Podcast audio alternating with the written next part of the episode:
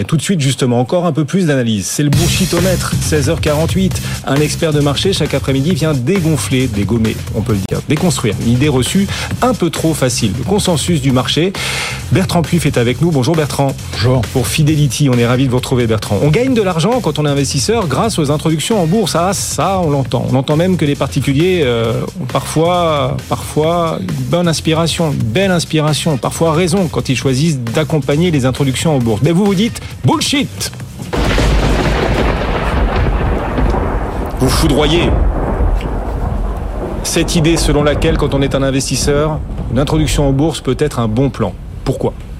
Alors bah déjà euh, l'actualité brûlante euh, avec Believe nous montre que euh, c'est pas enfin très, très peu de temps on peut perdre beaucoup d'argent puisque Believe a été donc cette société de labels musica ou musicaux hein, avec Jules Naps etc qui a été introduit donc en, en juin 2021 à 19 et demi et qui vient d'être sorti de la bourse donc au mois de février enfin qui est en train d'être sorti de la bourse à 15 et donc vous perdez de l'argent vous perdez 23% mais pire que ça si vous aviez investi dans l'indice SBF 120, vous auriez fait 20%.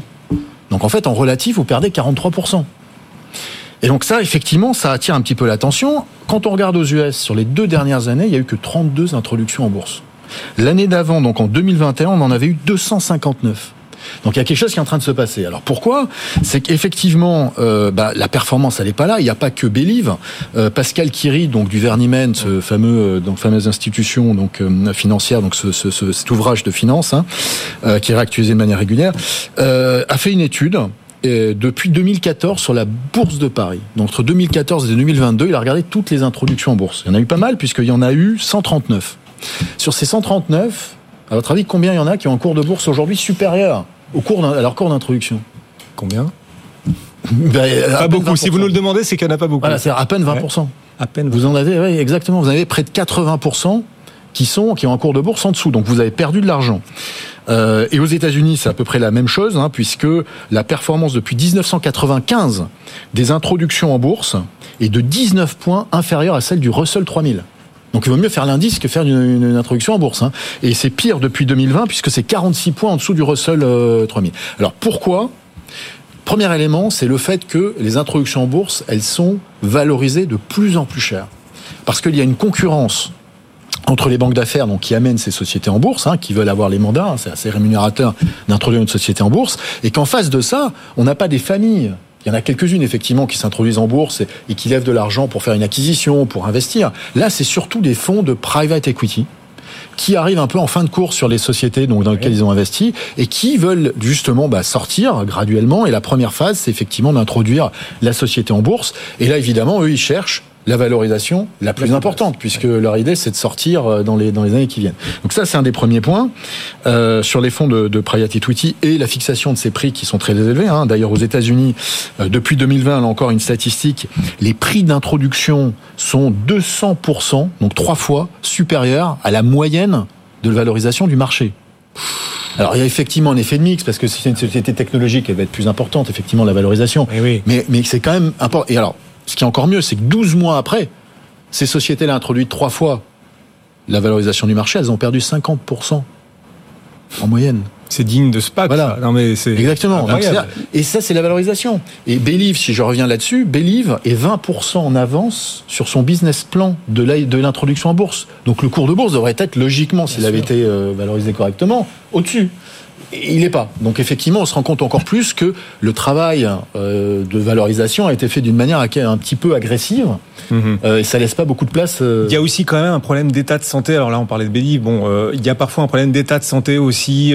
Les curseurs sur lesquels le marché avait par le passé eu l'habitude de se focaliser pour lesquels ils choisissaient d'investir, d'acheter, de porter les valeurs, ces curseurs sont en train de changer et c'est aussi ce que payent certaines entreprises qui se sont introduites récemment. Voilà, exactement. Alors face à toutes ces déceptions, on a beaucoup d'investisseurs institutionnels qui aujourd'hui sont un peu échaudés hein, et donc qui ne regardent plus la progression simplement du chiffre d'affaires qui est attendu pour justifier ces valorisations. Hein.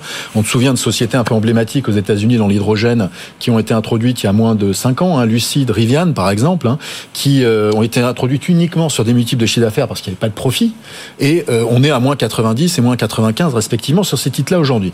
Donc c'est vrai qu'aujourd'hui, les investisseurs institutionnels en particulier regardent moins les sociétés qui n'ont pas de profit et euh, qui n'ont que de une activité, voire certaines pas d'activité, et se refocalisent sur la capacité déjà d'une société qui est déjà profitable et qui a la capacité d'augmenter cette profitabilité dans le futur.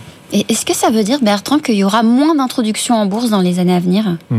Alors c'est tout à fait possible, hein, parce que euh, c'est vrai qu'aujourd'hui, encore une fois, s'il n'y a que des sociétés donc du euh, de private equity, enfin de sortie de private equity qui arrivent, ces sociétés-là, l'histoire elle est compliquée parce qu'on sait que les fonds de private equity, ils ont travaillé beaucoup sur les coûts, donc ils ont réduit les coûts, ils ont réduit très souvent les programmes de développement, et donc la capacité du titre à faire croître ses profits, elle est réduite.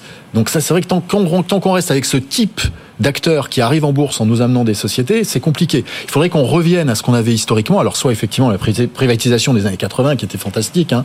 bon ça c'est une autre histoire, mais euh, des sociétés qui arrivent, des sociétés familiales qui ont besoin de lever de l'argent pour un plan de développement. Et là effectivement, on a une vraie histoire et on a la capacité de créer de la valeur. Mais en règle générale, je pense qu'il faut vraiment analyser L'argent qui est mis en bourse, est-ce que c'est effectivement du secondaire, ce qu'on appelle du secondaire, des titres déjà existants mhm. qui viennent donc de, sociétés euh, euh, de private equity qui détenaient ces titres-là, ou alors est-ce que c'est du primaire, c'est-à-dire qu'on lève de l'argent pour faire quelque chose. On augmente le capital. Julien. Quand on regarde en fait les dernières offres de, de retrait, donc les entreprises qui sortent du marché, souvent elles invoquent en fait euh, les obligations de, la cote qui sont lourdes en termes alimentaires mais aussi en termes financiers. Et ça, c'est un, facteur, un facteur de désamour du marché, pour même pour les entreprises qui voudraient s'introduire, qui disent ah j'y ai pas forcément, je vais pas être bien valorisé. En plus, c'est des contraintes. Est-ce que ces contraintes, il faudrait les, les alléger selon ah Oui, largement, notamment pour les petites et moyennes valeurs. Hein, c'est une, une, vraie problématique aujourd'hui. Hein. Nous d'ailleurs, on a une thématique d'investissement chez Fidelity qui est le retrait de la cote hein, de ces sociétés-là, puisque certains chefs d'entreprise considèrent que en fait c'est même net net négatif d'être coté, hein, puisqu'on a les coûts comme vous l'avez dit. Il y a aussi l'image de votre entreprise quand euh, les, les, le cours se met à baisser. Eh euh, par rapport à vos salariés, par rapport à vos eh clients, par rapport à tout le monde. Surtout quand on peut pas l'expliquer, que c'est simplement des éléments de liquidité. Donc c'est vrai qu'il est urgent d'assouplir ces mesures pour euh, les, en particulier les petites et moyennes valeurs. Bertrand Puif, donc euh, investir dans les introductions en bourse, accompagner les introductions en bourse, une bonne idée? Non, non, non. C'est votre thèse, celle que vous avez défendue à l'instant, et elle sera retrouvée en replay dans quelques minutes sur notre site BFM Bourse, bfmbourse.com.